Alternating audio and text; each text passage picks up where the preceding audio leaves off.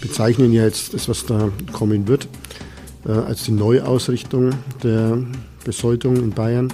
Was heißt es dann im Detail, also wenn man diese zwei äh, wesentlichen Dinge berücksichtigt? Stärker als bisher die tatsächlichen Lebensverhältnisse, Lebenshaltungskosten mit zu berücksichtigen haben.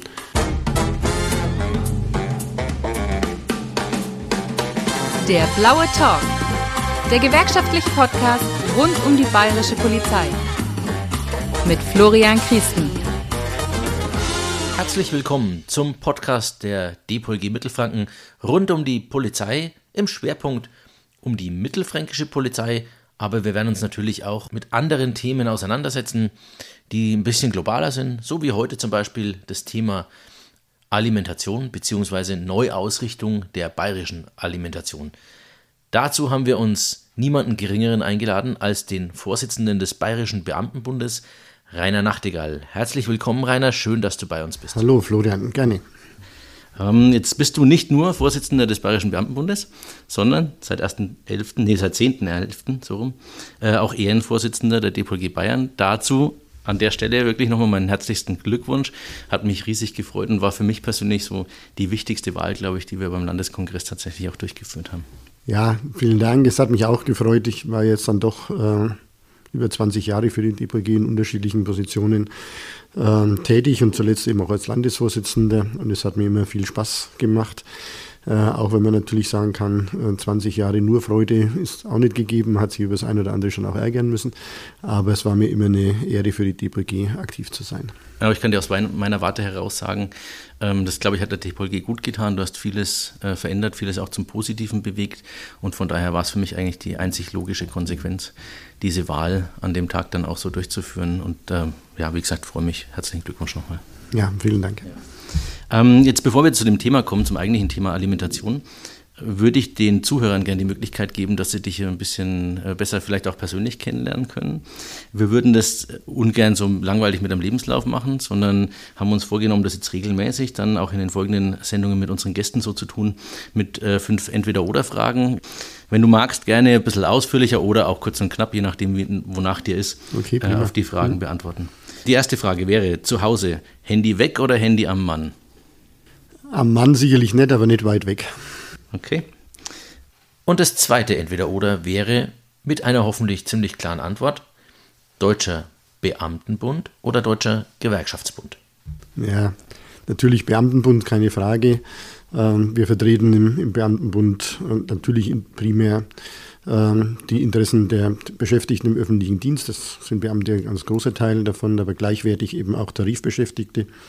Und ähm, im Deutschen Gewerkschaftsbund sind halt doch eher Organisationen vertreten, die jetzt mit dem öffentlichen Dienst mehrheitlich nichts zu tun haben. Und insofern, klar, Beamtenbund. Okay, wäre auch meine Antwort gewesen. Ähm, beim Urlaub eher Berge oder eher Strand? Am besten äh, lieben die Nachtigalls beides, äh, Länder, wo beides vorhanden ist, aber äh, dann im Zweifel eher Strand. Im Zweifel eher Strand, weil du im Zweifel dann eher den Strand wählst oder weil du klein beigibst und deine Frau den Strand Nein, bevorzugt? dann eher der Frau zuliebe, weil die sich äh, stundenlang in der Sonne äh, ahlen kann. Das ist bei mir eher nicht der Fall. Ja, sehr gut. Ja, nächste Frage: Rot oder Grün? Rot oder Grün, eigentlich weder noch. Äh, Blau ist meine Farbe. okay. Aber Blau war jetzt gar nicht in der Auswahlmöglichkeit. Äh, warum Blau? Ja, blau, weil natürlich die DBG blau ist, die, die blauen sind, weil im Beamtenbund die Grundfarbe blau ist und weil tatsächlich äh, viele meiner Klamotten in blau sind. Also von daher Lieblingsfarbe blau. Okay. Und letzte Frage, dann hast du es auch geschafft. Äh, Krawall oder Kompromiss? Also mehrheitlich Kompromiss, aber Krawall in Anführungsstrichen äh, muss natürlich auch manchmal sein. Zumindest darf man sich auch nicht davor scheuen, ähm, zum gegebenen Zeitpunkt, wenn man sachlich, fachlich der Meinung ist, dass man die besseren Argumente hat, dann auch mal auf Krawall zu äh, stehen. Ich würde eher sagen resilient und das würde ich mir von Personalvertretungen wie Gewerkschaften erwarten. Ja, sehr schön. Okay, dann kommen wir zum eigentlichen Thema, weswegen wir heute zusammengekommen sind. Ähm, das Thema Neuausrichtung der Alimentation. Jetzt ist es ja so, dass das Bundesverfassungsgericht in mehreren Urteilen die Alimentation zumindest in anderen Bundesländern, bemängelt hat und das jetzt dann Auswirkungen auch auf die bayerische Alimentation hat. Was hat denn das Bundesverfassungsgericht da eigentlich bemängelt? Also das Bundesverfassungsgericht hat sich in den letzten Jahren immer wieder mit Fragen der Alimentation äh, zu beschäftigen gehabt. Jetzt äh, im Mai 2020 hat sie in, in zwei Beschlüssen nochmal das ein oder anderen Parameter verdeutlicht, aber auch neue gesetzt. Ähm, Im Wesentlichen kann man es reduzieren auf zwei Parameter, die äh, maßgeblich für die Besoldung sein müssen, sein sollen. Äh, das ist einmal das sogenannte Mindestabstandsgebot. Äh, und zwar muss die Beamtenbesoldung im niedrigsten Amt mindestens 15 Prozent über den Sozialzuwendungen im Hartz IV liegen. Und äh, der zweite Aspekt ist, dass wir bei der Besoldung stärker als bisher die tatsächlichen Lebensverhältnisse, Lebenshaltungskosten mit zu berücksichtigen haben. Und wie sich das auswirkt, nehme ich an, kommen wir noch zur Sprache. Ja, das wäre jetzt meine nächste Frage gewesen. Genau, was heißt es dann im Detail? Also wenn man diese zwei äh, wesentlichen Dinge berücksichtigt, zu was führt das jetzt dann in der neuen Alimentation? Also wir haben äh, oder bezeichnen ja jetzt das, was da kommen wird, äh, als die Neuausrichtung der Besoldung in Bayern. Neuausrichtung insofern, weil wir jetzt zum einen darauf schauen müssen, äh, halten die Besoldungen diesen 15-prozentigen Abstand ein. Das heißt also, ähm, eine vergleichbare Familiensituation wird der mit der Familiensituation einer Beamtenfamilie äh, verglichen. Und vom Einkommen bzw. von den Sozialzuwendungen muss dann das Einkommen der Beamtenfamilie 15 Prozent über den Zuwendungen der Hartz-IV-Familie liegen. Und bei der Frage der Lebenshaltungskosten müssen halt Dinge wie äh, Entwicklung der Mietkosten, äh, Kindergartengebühren, die sogenannte Teilhabe an der, an der Freizeit für Kinder mit berücksichtigt werden. Also was kostet der Schullandausflug, was brauche ich an Kosten für die Schule insgesamt.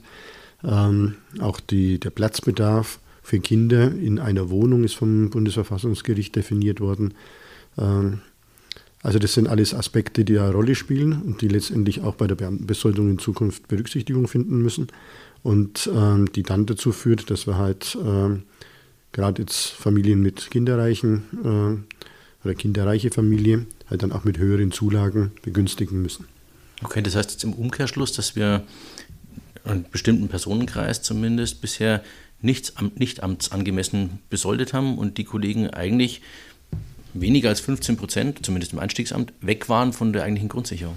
Ja, das ist die Folge. Also die, das Bundesverfassungsgericht hat im Mai 2020 diese Beschlüsse gefasst. Das äh, bayerische Finanzministerium hat sich die dann auch mal angeschaut und was hat es für Auswirkungen auf die bayerische Besoldung.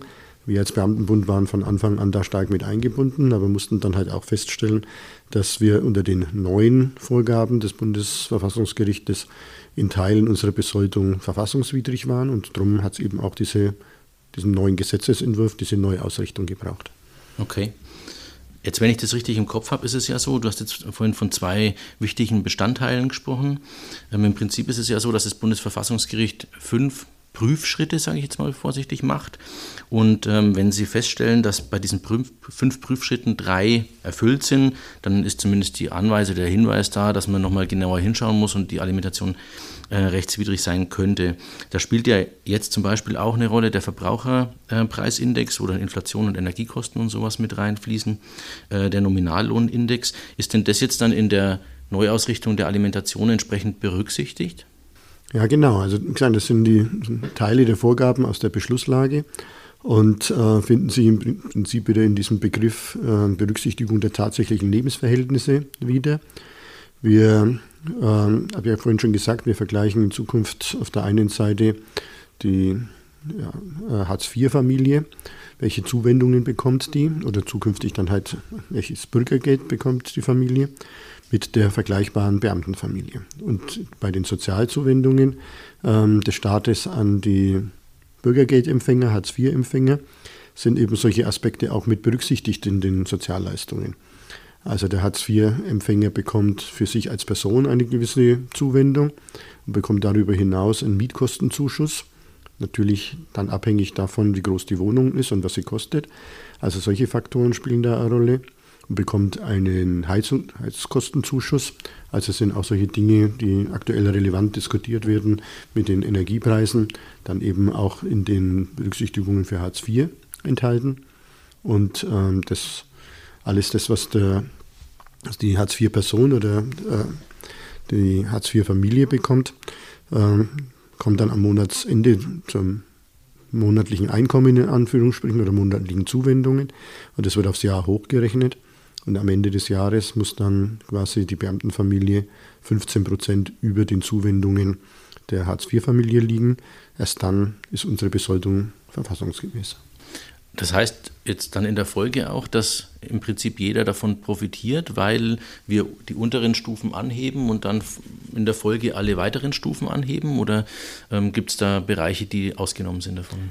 Nein, wir haben uns äh, in den langen Diskussionen als Beamtenbund mit dem Finanzministerium, wie gesagt, seit zwei Jahren diskutieren wir jetzt die Auswirkungen der Rechtsprechung des Bundesverfassungsgerichtes, sehr lange darüber unterhalten, auf welchem Weg, dass wir diese äh, verfassungsgemäße äh, Besoldung wiederherstellen.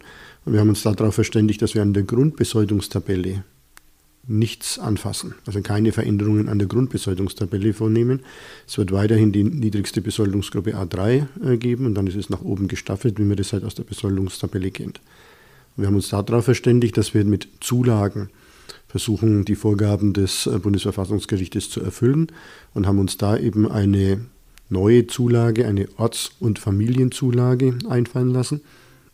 Und diese äh, oder die Höhe dieser Zulage ist halt stark davon abhängig, in welcher Region ich in Bayern wohne und wie mein Familienzuschnitt ist.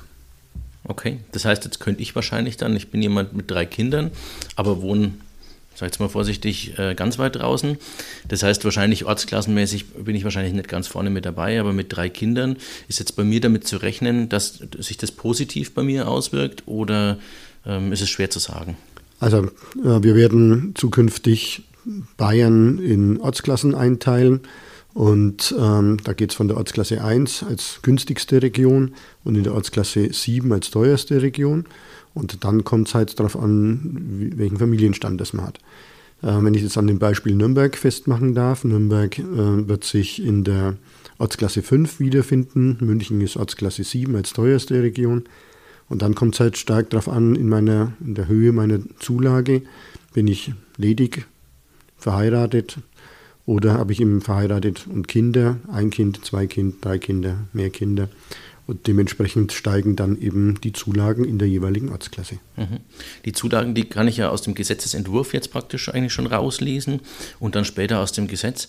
Äh, woher weiß ich denn, in welcher Ortsklasse ich zu Hause bin?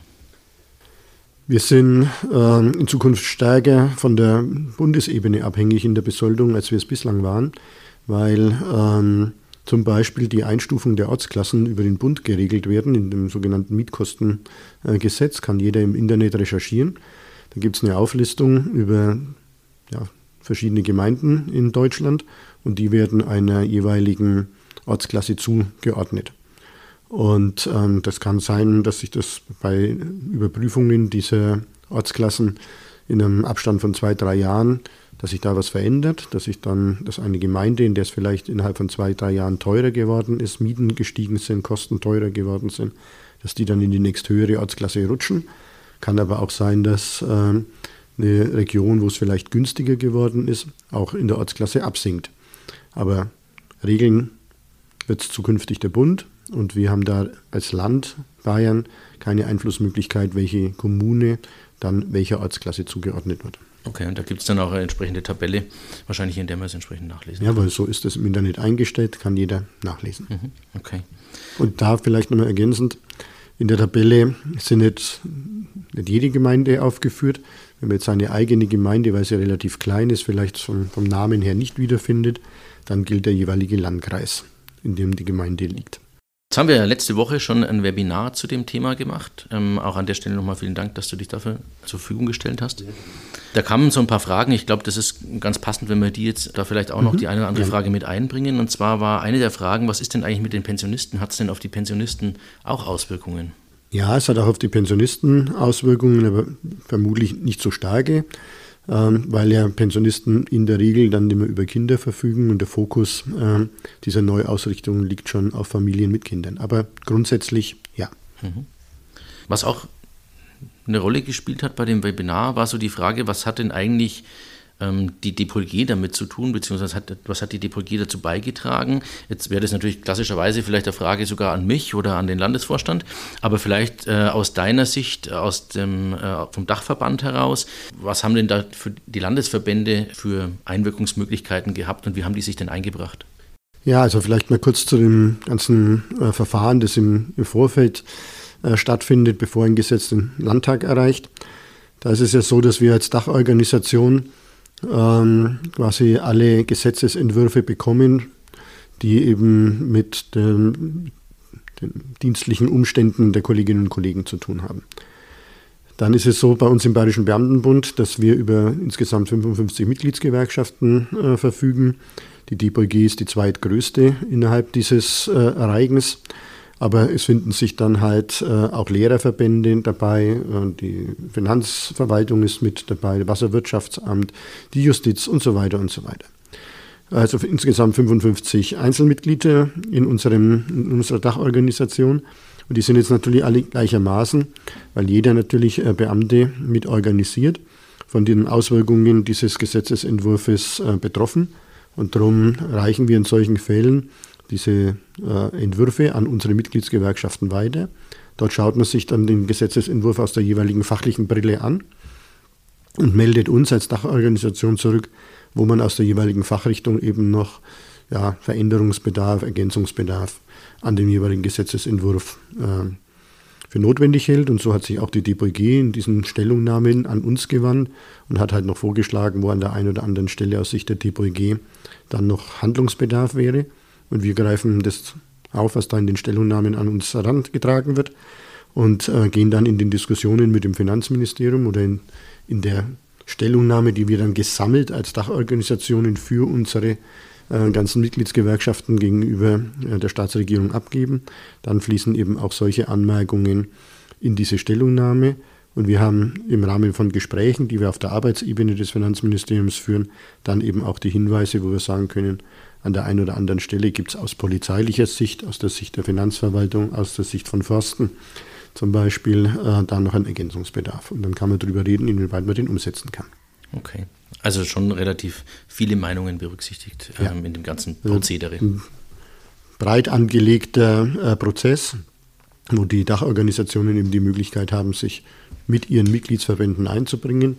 Und so haben sich eben auch die DBG-Leute mit eingebracht. Jetzt ist es natürlich äh, im Verhältnis zur DPG ein bisschen leichter, weil wir eine gemeinsame Vorgeschichte haben und äh, die Wege sind da natürlich auch ein bisschen kürzer als vielleicht bei der ein oder anderen äh, Gewerkschaft. Aber klar, DPG bringt sich da gleichermaßen mit ihren Vorschlägen in den Entwurf mit ein. Mhm. Okay. Ähm, was jetzt die Leute auch noch umgetrieben hat, tatsächlich, kann man glaube ich auch so nennen, ist, ähm, ob es denn passieren kann, dass man jetzt mit der Neuumstellung der Alimentation am Ende weniger Geld im Geldbeutel hat ähm, als man das bisher hat mit dem alten System. Also es war eines der Anliegen, das die Gewerkschaften an uns herangetragen haben, ähm, dass man eben nach der Umstellung nicht weniger verdient als äh, vor der Umstellung. Man muss sich ja vor Augen halten, äh, dass wir das alles machen, auch aus der Sicht des Bundesverfassungsgerichtes, um eben den hohen Lebenshaltungskosten, die mittlerweile in den Ballungsräumen vorhanden sind, auch mit entsprechenden äh, Zahlungen gerecht zu werden. Und da wäre es natürlich widersinnig, wenn einer nach neu und nach Inkrafttreten einer Neuregelung weniger verdienen würde als vorher. Insofern ist eine sogenannte Besitzstandswahrung mit dem Finanzministerium äh, vereinbart worden, sodass man sagen kann, ähm, keiner wird am Ende des Tages weniger bekommen, aber man kann sicherlich auch sagen, dass nicht alle gleichermaßen äh, von, den, von der Neuregelung profitieren, weil, ich sage, der Fokus schon eher auf Familien mit Kindern liegt und äh, ledige oder Kolleginnen und Kollegen, die nur paarweise zusammenleben ohne Kinder. Da wird es wahrscheinlich eher gleich bleiben von den Zahlungen, aber auf keinen Fall weniger. Aber das ist ja schon mal ein großes Plus, ne? wenn, wenn man für sich sicher sagen kann, okay, am Ende des Tages, wenn die Umstellung kommt, werde ich zumindest noch das Gleiche ähm, am Monatsende auf dem Konto haben, wie es jetzt davor der Fall ist und im Idealfall vielleicht sogar noch ein bisschen mehr. Ja, aber das war eben auch ein großes Anliegen der DBG Ähm, gerade jetzt in, im Ballungsraum München, wo wir ja bislang die Ballungsraumzulage äh, gezahlt haben, dass eben die TPG gesagt hat, es kann nicht sein, dass durch die Neuregelung die Kollegen dann weniger bekommen würden, wenn die Ballungsraumzulage wegfällt. Und ähm, mit dem Hinweis und dem eindringlichen Appell der DBG, dass ähm, diese Ballungsraumzulage, also das, der Betrag der Ballungsraumzulage in irgendeiner Form erhalten bleiben muss, war es uns jetzt auch möglich, mit dem Finanzministerium äh, uns darauf zu verständigen, dass zumindest der Betrag in der Regionalklasse, in der Ortsklasse 7, also in München, dann auch für ledige und äh, Paare, die da in München wohnen, dann auch erhalten bleiben mhm. konnte. Okay. Jetzt hat der Gesetzesentwurf ja schon mal den Weg in die Verbände gefunden. Dann gab es jetzt nochmal einen zweiten neuen Gesetzesentwurf. Wann würdest du denn sagen, wann glaubst du denn, ist denn damit zu rechnen, dass der Gesetzesentwurf tatsächlich auch so umgesetzt wird und da die Umsetzung auch beim Landesamt für Finanzen äh, praktisch vollzogen wird? Also vom Verfahren her vielleicht, wir haben, wie du schon gesagt hast, hatten die Möglichkeit, jetzt da wiederholt Stellungnahmen abzugeben zu den jeweiligen unterschiedlichen Versionen des Gesetzesentwurfs. Äh, es freut uns jetzt auch, dass ähm, mit der letzten Stellungnahme uns jetzt nochmal gelungen ist, ein paar Punkte äh, mit einzubringen in den Gesetzesentwurf, das von der, vom Finanzministerium und jetzt in der Folge von der Staatsregierung auch aufgenommen worden ist und sich jetzt im neuen Gesetzesentwurf befinden. Der aktuelle Gesetzesentwurf war jetzt am 29.11. im Kabinett. Dort hat er quasi die Zustimmung bekommen und wird jetzt in den nächsten Tagen dem Landtag zugeleitet werden. Dann beginnt das eigentliche Gesetzgebungsverfahren im Landtag mit Lesungen im Plenum und mit äh, Bearbeitung in den jeweiligen Ausschüssen. Die, von der Zeitschiene her rechnet man damit, dass man nächstes Jahr im März, vielleicht April, den Gesetzesentwurf zusammen mit dem Haushalt für das Jahr 2023 im Landtag verabschieden kann. Und dann ist vorgesehen die Regelungslage, dass alles dann rückwirkend zum 01.01.23 was in Kraft tritt, das Gesetz. Und äh, von da aus dann die Zahlungen erfolgen können. Und dann werden im Laufe des Jahres 2023 äh, eben noch Nachberechnungen erfolgen müssen durchs Finanzministerium, weil wir ja seit 2020 die Beschlusslage haben. Und äh, wir ja mit dem Finanzministerium als Bayerischer Beamtenbund auch ausgemacht haben, dass ähm, die Kolleginnen und Kollegen natürlich nicht finanziell äh, benachteiligt werden dürfen, dadurch, dass wir jetzt so lange gebraucht haben, um eine aus unserer Sicht vernünftige und vertretbare Regelung auf die Beine zu stellen. Also besteht ein äh, Schutz für die Kolleginnen und Kollegen, auch für die Jahre 2021 und 2022. Und nach jeweiligem Familienstand und Kinderanzahl in den letzten drei Jahren werden dann noch Nachzahlungen dann in 23 voraussichtlich in der ja, bis zur Jahresmitte dann erfolgen. Okay, das heißt, wenn ich das jetzt richtig verstehe, müssen die Kolleginnen und Kollegen aber nicht aktiv tätig werden, sondern das passiert von selber und man kann im Prinzip einfach darauf warten, bis es umgestellt ist. Ja, genau. Also natürlich werden wir jetzt den Prozess im Landtag noch intensiv begleiten und uns als Bayerischer Beamtenbund auch in die Diskussionen mit den Fraktionen dann äh, begeben und das auch nochmal versuchen, alles zu erklären, warum und weshalb haben wir jetzt da die eine oder andere Regelung noch mit drin. Und äh, wenn es dann in Kraft tritt, dann wird quasi alles automatisiert vom Finanzministerium aus gezahlt werden. Das heißt, wir werden rückwirkend dann zum 01.01.2023 die neuen Zulagen zahlen. Und das Finanzministerium wird dann auch von sich aus die Nachzahlungen berechnen und werden die auch auszahlen. Ich habe nur den, den Appell an die Kolleginnen und Kollegen, dass sie sich dann eben auch die Nachzahlungen genau anschauen ob alle Daten, die dann da vom Finanzministerium Berücksichtigung gefunden haben, da auch enthalten sind oder ob vielleicht ähm, irgendein Umstand, dass man noch ein Kind zu bekommen hat, dass man in dem Zeitraum 2021, 2022 vielleicht geheiratet hat oder irgendwelche Dinge. Äh, jede Familienstandsänderung da auch berücksichtigt ist, weil die natürlich äh, sich dann auch auf die Berechnung der Nachzahlung auswirkt. Ja, das hört sich für mich schon spannend an und nach ganz schön viel Aufwand, weil wenn ich jetzt einfach das bei mir wieder nehme, äh, überlege mir in dem Zeitraum ähm, auch umgezogen, dann ändert sich die Ortsklasse, dann ist natürlich auch die Frage, in, welcher Ortsklasse war denn der Wohnort damals? Also das ist schon, glaube ich, eine Mammutaufgabe, das jetzt dann diese Nachzahlungen tatsächlich zu berechnen. Ja klar, die Neuregelung ist, äh, wird insgesamt nicht einfacher werden, was die Besoldung äh, angeht, aber gerade alles die, die Parameter, die das Bundesverfassungsgericht vorgegeben hat für diese äh, verfassungsgemäße äh, Besoldung, äh, sind schon nicht ganz einfach. Und darum haben wir jetzt auch zwei Jahre lang gebraucht, bis wir einmal festgestellt haben, was hat es eigentlich für Auswirkungen, wie verträgt sich das mit unserer bisherigen Regelungslage und wo besteht quasi ein Anpassungsbedarf an die Rechtsprechung. Und ähm, ja, äh, es ist nicht ganz trivial, das Ganze. Mhm. Ja, Schön, also vielen Dank erstmal für den äh, Rundumblick. Ich würde jetzt sagen, zusammenfassend, im Prinzip muss keiner aktiv tätig werden. Wenn er äh, wissen will, was er denn jetzt dann in Zukunft am Gehaltszettel stehen hat, dann kann er im Gesetzesentwurf bzw. in der Tabelle für die Ortsklassen nachgucken und schauen, wo er dann steht. Ähm, Gibt es noch was, was dir noch wichtig wäre zu dem Thema? Also ja, ein Aspekt äh, ist mir noch wichtig, gerade weil du jetzt nochmal die Tabellen angesprochen hast. Die Tabellen, die dann äh, auch öffentlich werden, beinhalten verschiedene Beträge, so wie sie eben Stand zum Zeitpunkt, äh, aktuellen, zum aktuellen Zeitpunkt sind. Wir erleben ja tagtäglich die Diskussionen in den Medien über das Bürgergeld und über die Neufestsetzungen der Rahmenbedingungen fürs Bürgergeld. Und ähm, da wird sich was verändern. Ja? Inhaltlich ist ja die Diskussion beim Bürgergeld, dass auch ähm, Sozialsätze nach oben geschraubt werden und ähm, Bürgergeldempfänger, Empfängerinnen zukünftig auch mehr an oder höhere Zulagen bekommen sollen, höhere Zuwendungen bekommen sollen. Und jede Veränderung in der Höhe, inhaltliche Veränderung in der Höhe der, des Bürgergeldes wird sich zukünftig auch auf die Besoldung auswirken. An dem Beispiel, wenn ein Bürgergeldempfänger im Monat dann künftig vielleicht 50 Euro mehr bekommt, dann ist es im Jahr 600 und dann müssen ja diese 15 Prozent wieder gewährleistet sein. Also wie gesagt, wenn sich die Zuwendungen in der Höhe im Bürgergeldbereich ändern, nach oben gehen, dann hat es zukünftig auch Auswirkungen auf die Besoldung der Beamtinnen und Beamten und bei uns in Bayern insbesondere eben auf die Höhe dieses Orts- und Familienzuschlages, sodass wir sicherlich als sagen wir, leichte Orientierung die aktuellen Beträge, die in den Tabellen genannt sind, auch mal hernehmen kann. Aber bis der Gesetzesentwurf dann tatsächlich im Landtag verabschiedet wird, werden die neuen Sätze im Bürgergeld äh, bekannt sein und die Auswirkungen aus den Bundesregelungen bekannt sein. Und dann kann es eben sein, dass sich die Beträge nochmal verändern, aber sie werden sich äh, hauptsächlich nach oben verändern. Aber wie gesagt, der Betrag, der jetzt öffentlich wird, ist noch nicht äh, endgültig. Da kann sich im Gesetzgebungsverfahren noch was ändern. Aber das ist ja schon auch nochmal ein spannender Aspekt, wenn man jetzt dann davon ausgeht, dass immer künftig, wenn das Bürgergeld sich verändern sollte, dann ja eigentlich automatisch ähm, sich zumindest die Basis, auf der man die äh, Besoldung berechnet, ja dann ändert und sich wahrscheinlich dann auch die Besoldung in Teilen ändern müsste oder muss.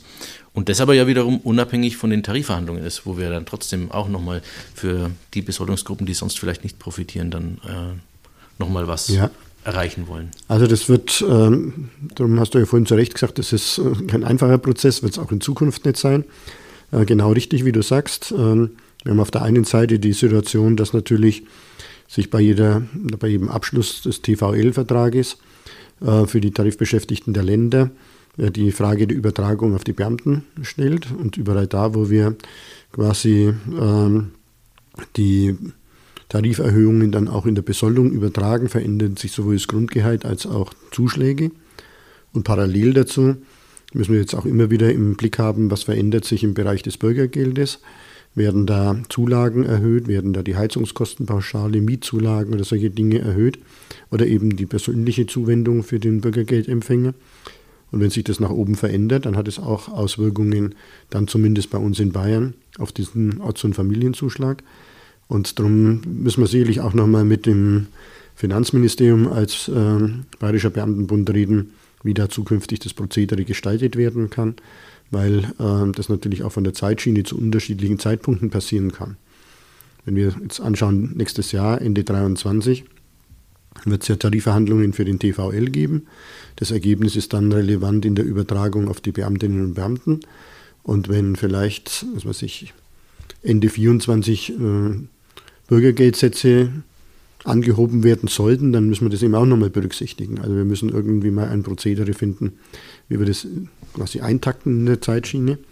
Was aber auch klar ist, oder was also die andere Seite der Medaille ist, wir werden äh, in Zukunft viel häufiger jeweils unsere Besoldung anschauen müssen. Ist sie noch zeitgemäß? Entspricht sie noch den Vorgaben des Bundesverfassungsgerichtes? Haben uns möglicherweise die aktuellen Preissteigerungen da schon überholt und wir müssen nachziehen in der Besoldung, weil wie gesagt festgelegt ist, dass wir immer 15 Prozent äh, mehr äh, Besoldung bekommen, als der Bürgergeldempfänger dann an Zuwendungen bekommt. Und das kann sich verändern in Zukunft. Und von daher müssen wir uns in kürzeren Abständen, ich würde mal davon ausgehen, maximal in Abständen von zwei Jahren, immer wieder mal anschauen, ist die Preisentwicklung ähm, noch der Besoldung entsprechend oder müssen wir da nachziehen. Mhm. Ja, eine sehr, sehr umfangreiche Thematik. Also an der Stelle nochmal vielen Dank für den Rundumschlag, so nenne ich es jetzt mal zu der Thematik. Ja, ich glaube, erschöpfend äh, ist es schwierig, das äh, zu besprechen und zu diskutieren. Ich hoffe, die wichtigsten Fragen konnten wir jetzt mal klären. Ähm, vielen Dank an dich. Vielen Dank auch Gerne. an die Zuhörer des Podcasts. Ich würde mich freuen, wenn ihr bei der nächsten Folge wieder einschaltet und äh, folgt uns gerne auf Instagram. Wenn es was zu bemängeln gibt oder ein Feedback, dann gerne an podcast.dpolg-mittelfranken.de und ich freue mich, euch beim nächsten Mal wieder zu hören. Macht's gut. Ja, vielen Dank. Tschüss. Das war der Blaue Talk. Eine Produktion der DPolG Mittelfranken.